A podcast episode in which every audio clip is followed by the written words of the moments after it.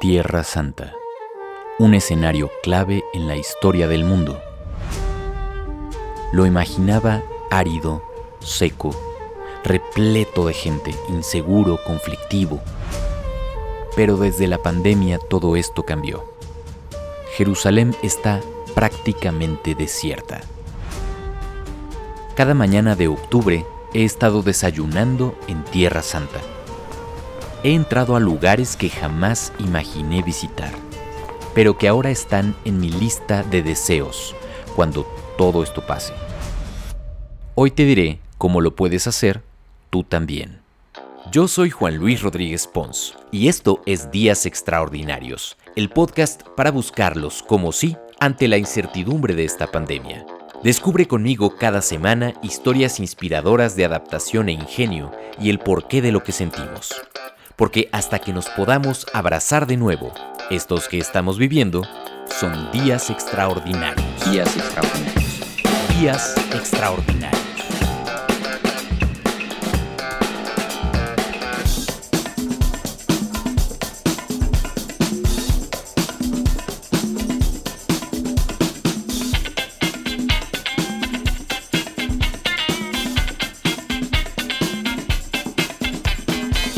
Bienvenidos a Días Extraordinarios. Una de las cosas que me ha dejado esta pandemia es ganas de visitar algún día Tierra Santa. A inicios de este mes mi mamá me compartió un link que le mandó a su vez una amiga sobre una peregrinación virtual que está sucediendo a diario durante todo el mes de octubre por los lugares donde vivió Jesús. Estos videos en YouTube han sido para mí una de las mejores cosas de esta pandemia, de este confinamiento y una manera de viajar cada día sin salir de casa. Me parece un ejercicio de comunicación extraordinario y ahora tengo el gusto de ir hasta Israel para platicar en este episodio con Roberto Oriol, parte clave del equipo de comunicación de Magdala. Roberto, ¿cómo estás? Un saludo, buenas noches por allá. ¿Qué tal, Juan Luis? ¿Cómo estás? Muy bien, gracias a Dios. Aquí en Israel estamos teniendo, eh, dejando detrás el, el, verano y comenzando un poco el invierno. Hoy fue la primera lluvia después de seis meses, porque aquí solamente llueve de noviembre más o menos hasta marzo. Después todo el año es sol y no hay una sola gota de lluvia. Han sido días bonitos, ¿eh? Lo que, lo que nos han estado transmitiendo día a día es mucho más lindo de lo que yo me imaginaba. A ver, vamos por partes. Esta peregrinación virtual se ha ido eh, haciendo cada vez más popular, ¿no? En, diferentes países de Latinoamérica. Yo supongo que los resultados han sido muy buenos. Eh, ¿Cuándo exactamente va a terminar las transmisiones diarias? Mira, la peregrinación virtual acaba el día 31 de octubre. Se quiso eh, hacer diariamente un programa sobre un misterio del rosario. Entonces, el padre Juan Solana, que es el legionario de Cristo, que es el fundador y director del proyecto de Magdala, eh, quiso ofrecer a los peregrinos esta oportunidad, porque como la pandemia nos ha encerrado a todos en nuestras casas, pero también ha abierto otras puertas muy importantes como son los medios de comunicación social, donde eh, la Tierra Santa ahora está llegando a muchos peregrinos que no hubieran tenido la oportunidad de visitar los lugares santos porque, bueno, aparte que es un viaje caro, eh, porque las distancias de Latinoamérica a Israel son muy grandes, entonces el poder ver cómo la gente está disfrutando en los lugares donde Jesucristo, la Virgen, los apóstoles, la historia de nuestra fe cristiana eh, tuvo lugar, es la verdad una de las motivaciones más grandes que nos, nos empuja a seguir adelante. Pero además, hacerlo en condiciones eh, inéditas. No tengo una amiga que el año pasado tuvo la oportunidad de ir a, Tierra Santa, Paola, que le mandó un saludo, y platicando justo de esto me decía, es que tú no sabes las filas que son para poder entrar a cada uno de estos lugares. El padre Solana tiene pues la opción de llevarnos de la mano, ¿no? Eh, como si el lugar estuviera, pues, eh, de, hecho está abierto para nosotros, ¿no? Está abierto para ustedes que han eh, estado grabando estos videos en condiciones inéditas, ¿no? O sea, es, yo creo que la forma más bonita de verlo es una visita auto, auténticamente VIP a cada uno de estos lugares, ¿no? Sin tener que hacer cola, sin tener una multitud de gente. Y, eh, eh, a, ver, ¿cómo, ¿cómo, me imagino que esto fue uno de los principales retos, ¿no? Para poder abrir cada uno de estos lugares, que son los lugares en donde todo sucedió. Claro, los lugares santos siempre han existido de toda la vida, ¿no? Los franciscanos llegan a Tierra Santa hace 800 años y comienzan a custodiarlos, a, a cuidarlos, a protegerlos. Obviamente en esta pandemia es algo histórico que jamás se ha visto la Tierra Santa tan vacía, ¿no? A lo mejor en tiempos de los cruzados, en las invasiones, en las guerras que ha habido, obviamente estaba igual. Pero en los últimos meses, yo llevo cuatro años viviendo en Tierra Santa y las colas, digo, para entrar al Santo Sepulcro podías estar cinco horas, de las ocho de la mañana a la una de la tarde, para entrar literal diez segundos a la tumba y salir. A mí, a mí eso es una de las cosas que seguramente me sucedería. Haces una fila tan larga y no sé si te pasa a ti, Roberto, que ya que estás en el lugar, tratas de absorber las cosas lo más que puedas, pero es un segundito, son, son momentos porque ya tienes a la persona atrás casi empujándote para, porque también quiere ver, porque también quiere tomarse la foto.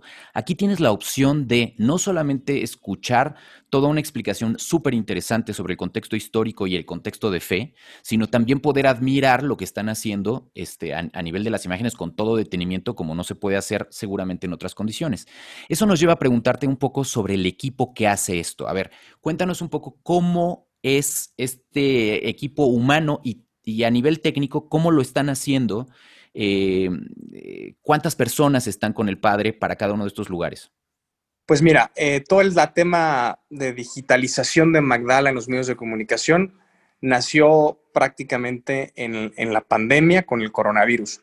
Contamos ya con una página de Facebook, con un canal de YouTube, con una página de Instagram, pero la verdad no llevaban una, se ponían posts de manera así periódica, pero no era una, un, un, engagement con nuestra audiencia realmente. No había programas, sino simplemente eran imágenes, fotos, compartíamos algunos eventos importantes. A partir de la pandemia, pues dijimos, vamos a transmitir las misas y comenzamos transmitiendo las misas diarias desde Magdala, por Facebook, por YouTube y poco a poco empezó a, irse creando esta comunidad digital de Magdala.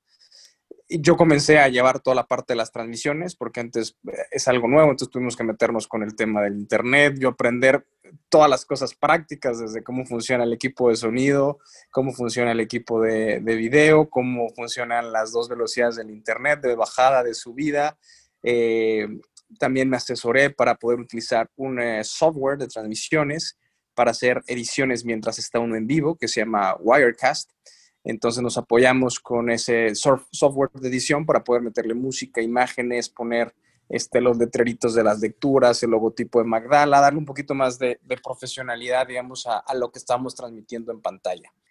En, septiembre le digo al padre, padre, vamos a cambiar, hay que hacer algo nuevo, ¿no? Vamos a, a darle otro enfoque. ¿Por qué no hacemos una peregrinación virtual? Yo lo había dicho de una semana decir, lo que hace cualquier ocho días de visita y visitas todo así rápido y con prisas y con empujones y intentando este, tocar la piedra donde nació Jesús y el Monte Calvario, subes y bajas. Y dije, ah, pues una semana está bien, así la gente lo siente y lo vive, y además ahorita está todo vacío. Y entonces el padre, no, una semana se me hace poco, vamos a lanzarnos un mes. y entonces, eh, por eso eh, todo el programa ha sido bastante más desarrollado, más detenido, porque es una gozada poder ir a los lugares santos sin absolutamente ninguna interrupción de gente, de, problemas, de, nada, de tráfico. La ciudad está prácticamente para nosotros. Pero también es donde dijiste, ¿para qué abrí mi bocota? Porque me metí en un aprieto. Literal, yo dije, bueno, una semana, yo creo que le va a gustar la idea, va a ser un trabajo bonito y de repente cuando veo un mes, digo, madre mía, ¿sabes? Todo lo que teníamos que ver de permisos para ir a los lugares santos, a pedir, oye, podemos filmar, podemos ir tal día, reservar las misas que nos pudiesen abrir, que podamos llevar el equipo, que si hay que meter algo de luz, que si hay que meter todo, todas las cuestiones prácticas que también aquí en Israel eh, el tema de, de, las religiones es bastante quisquilloso, ¿no? Piensa que el cristianismo es el, solamente el 2.5% del total de la población, es decir, es una minoría. Aquí está obviamente la religión judía como mayoría, luego sigue el islam y luego dentro del cristianismo nosotros los católicos apostólicos romanos somos del 0.0.8%. La gran mayoría son griegos ortodoxos. Entonces, eh, en muchas cosas eh, no tenemos como en otros países, que tú ibas a México, ves iglesias, campanas, eh, misas, sacerdotes, aquí es muy raro. No, de hecho, recuerdo el, episodio en la iglesia de la Natividad en Belén, es un ejemplo de ello, ¿no? El cómo todas, o sea, es una misma iglesia que está compartida de alguna manera, eh, con muchas religiones. Hay una parte donde el padre va a entrar justo a, la capilla, pero están, eh, creo que justamente griegos ortodoxos, ¿no? Eh, oficiando. Y entonces tiene que esperar un momentito y así. O sea, vas viendo cómo conviven diferentes creencias en una tierra, en un espacio de tierra históricamente situado, geográficamente situado, que, que tiene mucha importancia para no solamente los cristianos. Entonces, eh, cómo convivir con eso, pues debe tener su complicación. Ahora, todos estos episodios los están haciendo al día prácticamente o yo en un principio pensé, pues esto lo grabaron un mes antes, tienen todo el material listo y editado y lo van subiendo como lo hicieron, como hicieron la planeación. Pero, por ejemplo, en el episodio de hoy ya lo veo más enfocado en cubrebocas y tal. Entonces, ¿qué tanta temporalidad está teniendo? ¿Cómo lo planearon?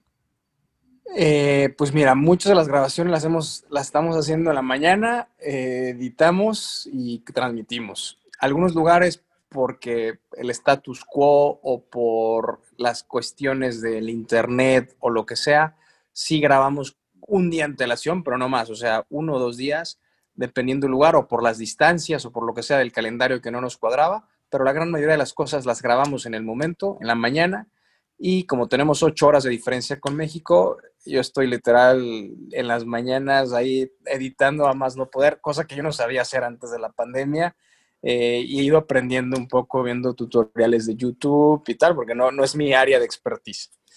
Pero eso es lo que o sea, más me sorprende, Roberto, porque al final, a ver, tienen, entiendo, una, un Steadicam o tienen una Osmo o una cosa así que les permite tener una estabilidad en la imagen que se agradece muchísimo, ¿no? Porque muchas veces van entrando a los diferentes lugares y van caminando y hay una estabilidad que se agradece. Pero también algo que me encanta de este ejercicio de comunicación es el que de pronto rompen reglas que a lo mejor alguien más purista haría en beneficio de mostrar cosas como lo haríamos como un turista. Y eso es genial, eh, particularmente, por ejemplo, en la terraza de Notre Dame, pues literalmente hacen zoom sobre el zoom y se ve un zoom digital y se ve la punta del dedo del padre señalando cada uno de esos puntos, que a lo mejor algún realizador más purista diría, ay, pero es que podrían haber... A mí me encanta, me encanta la, espontaneidad de lo que están teniendo, la forma de contarlo, que además es estupenda del padre, ¿no? O sea, eso también me parece algo eh, asombroso, ¿no? Es alguien que va a cumplir, me parece, el próximo año 30 años de sacerdocio eh, que lleva mucho tiempo en Tierra Santa, pero que también es, eh, como mucho de lo que hemos visto en esta peregrinación virtual, un mexicano que está en una tierra que no es suya, ¿no? Me imagino que es exactamente tu caso. Es el mismo caso, me parece, del, padre que también es oaxaqueño, eh, que, lleva la parroquia de Caná, ¿no? o sea, de pronto uno dice, ¿por qué hay tanto mexicano por allá? Claro, claro. Sí, bueno, aquí Tierra Santa es un pegote de muchas culturas, de muchos lugares, como tú bien lo mencionaste antes. Es un lugar que llama al corazón de muchas religiones, de muchas fes. Entonces la gente viene aquí. Hay franciscanos de todas partes del mundo, salesianos, legionarios, de todas las jesuitas, eh, de todas las congregaciones y, y también de las distintas ramas del cristianismo, ¿no? Entonces, el padre Juan lleva aquí ya prácticamente 15 años, eh, sí, 16 años trabajando en Tierra Santa, conociendo la Tierra Santa, viviendo la Tierra Santa y ahora está transmitiendo la Tierra Santa a un sinfín de personas que yo creo que él jamás se iba a imaginar el, llegar a, a, tocar las puertas de tantos lugares. Tocas un buen punto. ¿Cómo les ha ido en resultados? ¿Cómo les ha ido con la audiencia? ¿Qué les dice la gente? ¿Cómo han crecido los números? ¿Tú que ves eso día a día? Pues mira, los números crecieron, como decimos, yo creo que se volvió viral, porque antes, más o menos, te digo, nuestras misas, antes durante la pandemia, fueron creciendo. Las primeras iban 30, 40, 60 personas nos veían en vivo. Y te estoy hablando que el día que más nos vieron ahora en la planeación virtual, tuvimos una transmisión con 12.500 personas live en YouTube, ¿no? Entonces, sí se, o sea, ni se triplicó, o sea, se, subió a los, se disparó totalmente. Y eso evidentemente es en vivo, más los que se van acumulando como plays de gente que no los ve en vivo, como es mi caso, ¿no? Para quienes nos escuchan, hay dos momentos importantes de, en la plataforma. O sea, lo primero que tienen que hacer es buscar Experience Magdala en YouTube y de ahí pueden encontrar eh, los videos que están puestos y también un poco la programación que has hecho tú entonces de ir avisando lo que va pasando cada día, ¿no? Esto de los días que, que quedan de octubre. Pero hay dos momentos. Un video donde está, normalmente está el padre eh, haciendo esta visita que es mitad reflexión, mitad eh, visita turística, ¿no? De ver los lugares. Y luego hay un segundo video donde está la celebración de la misa en los distintos escenarios. Pero también hay otra parte que, o han hecho este ejercicio también para quien habla inglés, que es una experiencia distinta, pero me imagino que también la coordinan ustedes. Sí, eh, llevamos el programa en ambas lenguas. El padre Juan obviamente no le da la vida para hacerlo también en inglés, que le encantaría. Entonces, digamos, dentro del equipo de comunicación contamos, eh, bueno, el padre Juan, que es el, portavoz y el que lleva toda la batuta del contenido, obviamente en la parte española. Y la parte de inglés hay una consagrada del movimiento de Reino Christi, que es, digamos, el movimiento laico consagrado que tienen eh, dentro de los legionarios de Cristo donde eh, ella se encarga de explicar a nuestra audiencia de habla, de habla inglesa solamente la visita, digamos, lo mismo que el padre está explicando en español, ella toma las ideas y lo, y lo transmite al, al mundo anglosajón. Y a las 4 de la tarde, una hora después de la explicación, está la misa que también se ha ido transmitiendo constantemente desde que comenzó la pandemia en, en, en lengua inglesa que en hora de México es 9 de la mañana y, 10 de la mañana, hasta donde recuerdo. Ahora, los contenidos no son exactos, no es como que están doblando el video. No, no. Eh, he cachado cosas interesantes de, eh, por ejemplo, en el, en el Mar de Galilea, ¿no? El padre... Esa es, es, todo ese programa es espectacular. O sea, entiendo que Magdala como tal, el proyecto está justo en las orillas del mar de Galilea. Entonces tienen unas vistas espectaculares que nunca te imaginas que cuando ves la Biblia o cuando lees la Biblia sea así. Pero, pero hay unas partes en donde la persona que va en la versión en inglés se sube a una, creo que, creo que era una, sí, exacto, a remar, ¿no? Y a, con una GoPro, me imagino, ¿no? Este, para hacer eso. Entonces vas, de pronto sí les recomiendo echarle un ojito a lo que se va haciendo porque se hace en momentos distintos. ¿Tú editas los dos materiales? No, a, ver, te cuento, un poco el equipo de comunicación ahora, eh, digo, yo estaba solo durante toda la pandemia encargado de las transmisiones porque eran programas de una hora que no requerían muchas cosas, ¿no? Teníamos una cámara que se llaman las PTC, que son ópticas, que tienen 250 enfoques conectadas al software y ahí transmitíamos las misas en una capilla estable.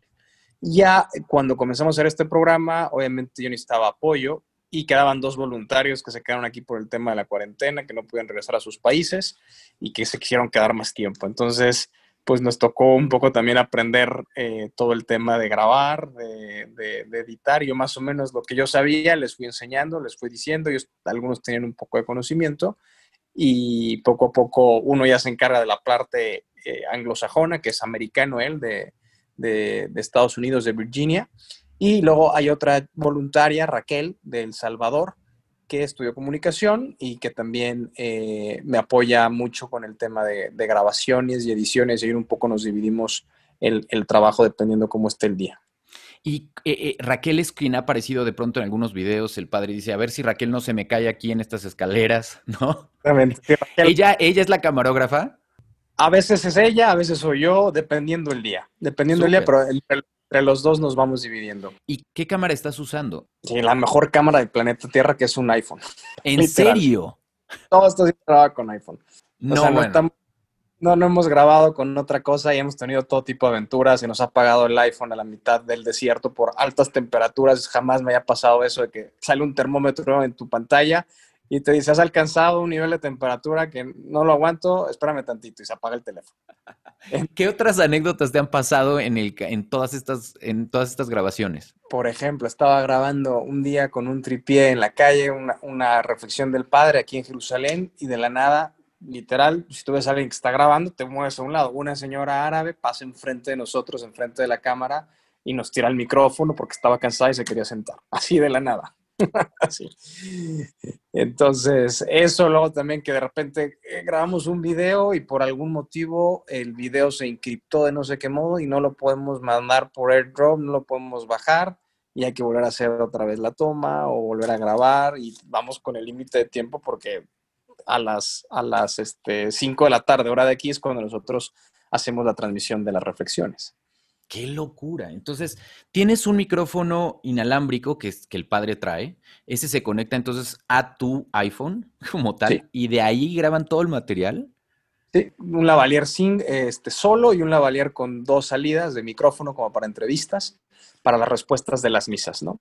Y una extensión de unos seis metros que me permite moverme dependiendo del espacio de lo largo que sea la capilla. Oye, pero ¿cómo le dan estabilidad al, al iPhone? ¿Traes algún estabilizador? Bueno, tengo o un Osmo, que generalmente es el que uso, que también aprendí a usarlo para las tomas en movimiento, cuando el padre va, vamos enseñando y vamos caminando por una iglesia o por las calles, es lo que usamos para que no sea tan, tan eh, inestable la imagen. Y luego ya en las misas o cuando el padre está dando una explicación, digamos, larga y que él no se mueve, pongo un tripié eh, y ahí pongo el iPhone. Ya, qué, qué, qué, qué maravilla. ¿Cuál de todos los lugares que han recorrido hasta hoy ha sido el más difícil para poder grabar? Que ha sido todo un reto poder entrar? Pues mira, en cuanto a difícil, yo creo que el desierto, por el tema de las altas temperaturas, el viento, eh, por el tema del micrófono, porque el viento es muy molesto cuando pegan el micrófono, eh, temperaturas de 40 grados eh, o más, sudando la gota gorda, la cámara que se nos apagaba, eso fue bastante complicado. Y luego también, pues un poco en, en Belén, por el tema de entrar a los territorios palestinos, el tema del coronavirus, estaba también una especie como de lockdown eh, en, el país, no tan, no tan estricto como antes, pero bastante severo.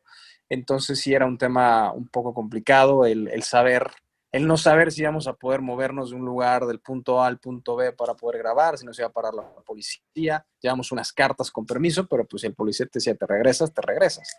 Entonces, Gracias a Dios, nuestra planeación que habíamos hecho con tiempo, desde más o menos mediados de septiembre empezamos a planear todo el tema de la logística para pedir los permisos, el calendario. Eh, fue saliendo hasta, hasta el día de hoy, ha salido todo muy bien. ¿En ningún lugar les han dicho no, no pueden grabar? Eh, sí, en una iglesia que teníamos planeado grabar, nos dijeron que no porque habían, no querían. Entonces este, tuvimos que hacer un pequeño cambio en el itinerario y, y otra iglesia que no teníamos planeada ir eh, nos dijo que sí, que encantados de la vida. Entonces, este, eh, este, esta trayectoria, este recorrido que están haciendo está de la mano del rosario, ¿no? Van con cada uno de los misterios del rosario. Me gusta mucho el planteamiento de es conocer a Jesucristo desde la visión de María, ¿no? En, en el, en desde la mano. Exacto, se me, hace, se me hace muy interesante. Y ese es el orden en el que van haciendo el recorrido. Si en la vida real, no en tiempos de pandemia, ¿cuánto le llevaría a un turista el conocer todos estos lugares? Mira, lo que estamos haciendo son visitas a veces detenidas a sitios donde la gente no suele ir muchas veces porque vas a lo típico. Realmente el peregrino, el turista que viene aquí, viene una semana y en una semana te da tiempo de visitar eh, generalmente cuatro días estás en Jerusalén, cuatro o cinco días y dos o tres días en Galilea. Entonces es lo que la gente ve y generalmente pues vas a Belén, vas al Santo Sepulcro, al lugar del Monte de los Olivos, a Getsemaní. Eh, la gente también va al Mar Muerto a bañarse porque es un atractivo turístico. Pasan por el desierto y luego cuando suben a Galilea van a Nazaret, a los sitios de los lugares santos al lado del agua de Galilea, como la multiplicación de los panes y de los peces, el primado de Pedro, el monte de las bienaventuranzas, las bodas de Caná y todo eso eh, los santuarios aquí hablen 8 de la mañana y cierran a las 4 de la tarde. Entonces te levantas temprano y comienzas a estudiar muy temprano, porque en algunos lugares, por ejemplo, vas a Belén, te avientas una fila de 4 o 5 horas y es lo único que visitas en el día.